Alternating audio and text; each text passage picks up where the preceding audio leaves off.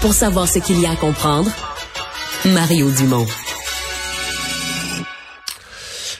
Amateur de jeux euh, vidéo, euh, il s'en fait maintenant des jeux euh, québécois. Oui, on a des grands studios, mais il se fait des jeux québécois, mais entièrement québécois, où l'histoire se passe au Québec où l'histoire se, se vit dans notre histoire nationale, dans l'histoire du du Québec. Olivier Leclerc, fondateur et directeur de Studio Chien d'Or, est avec nous. Bonjour. Bonjour. Je suis sur votre site, le Studio Chien d'Or. on va parler de votre prochain jeu, mais vous en avez déjà deux là, qui sont qui sont là. Oui. Oui, il y a le, murmureur et la, la, vallée qui murmure. Le murmureur, c'est le prélude de la vallée qui murmure. Ouais. Approchez-vous un petit peu du, du micro comme Et donc, c'est là, je pense, dans quelle époque, dans le Québec, de quel moment, là, dans, historiquement? La vallée qui murmure, ça prenait place en, euh, à la fin du 19e siècle, dans un village fictif de Sainte-Monique-des-Monts. Euh, et le, le, le jeu s'intéressait sur les liens entre les Québécois et le clergé à la fin du 19e siècle, puis comment les valeurs individuelles des Québécois entraient en confrontation avec les valeurs institutionnelles de l'Église euh, catholique.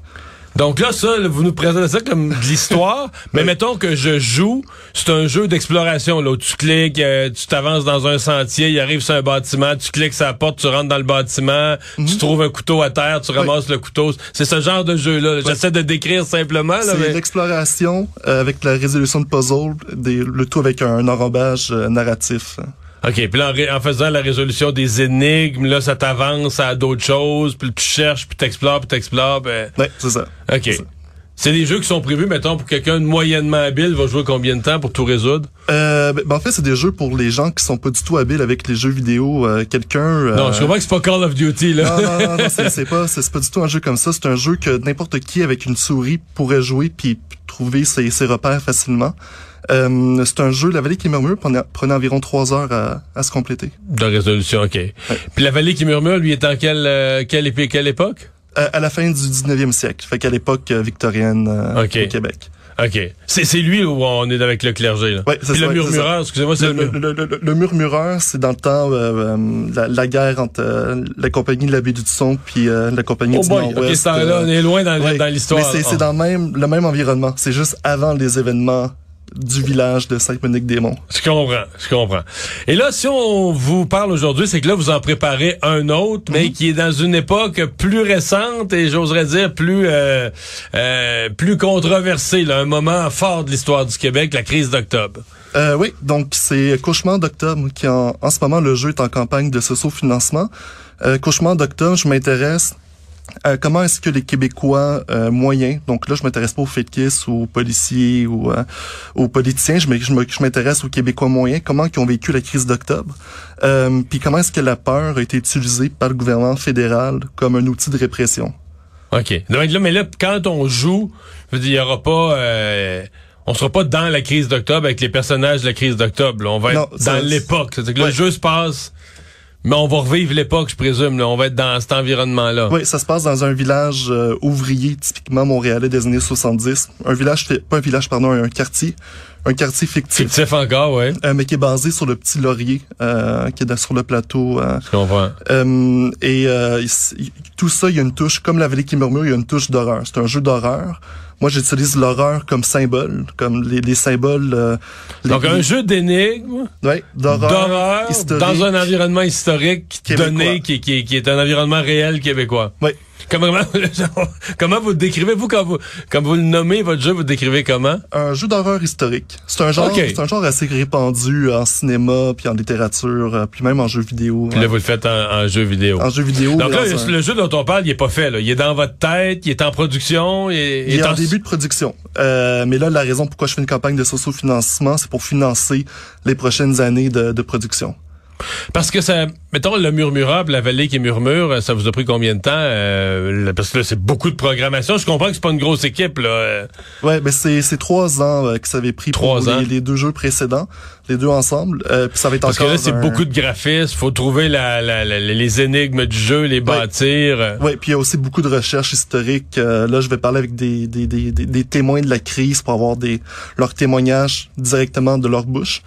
Euh, mais le côté de recherche historique est vraiment énorme dans ce genre de, de projet-là. En plus. Donc, il y a vraiment trois volets. Là. Il y a le graphisme, les dessins, les lieux, créer les lieux. Mhm. Il y a les énigmes, puis, la, programmation, la, programmation des euh, énigmes. Puis après ça, ben, il y a une... Parce que vous voulez être juste sur le plan historique.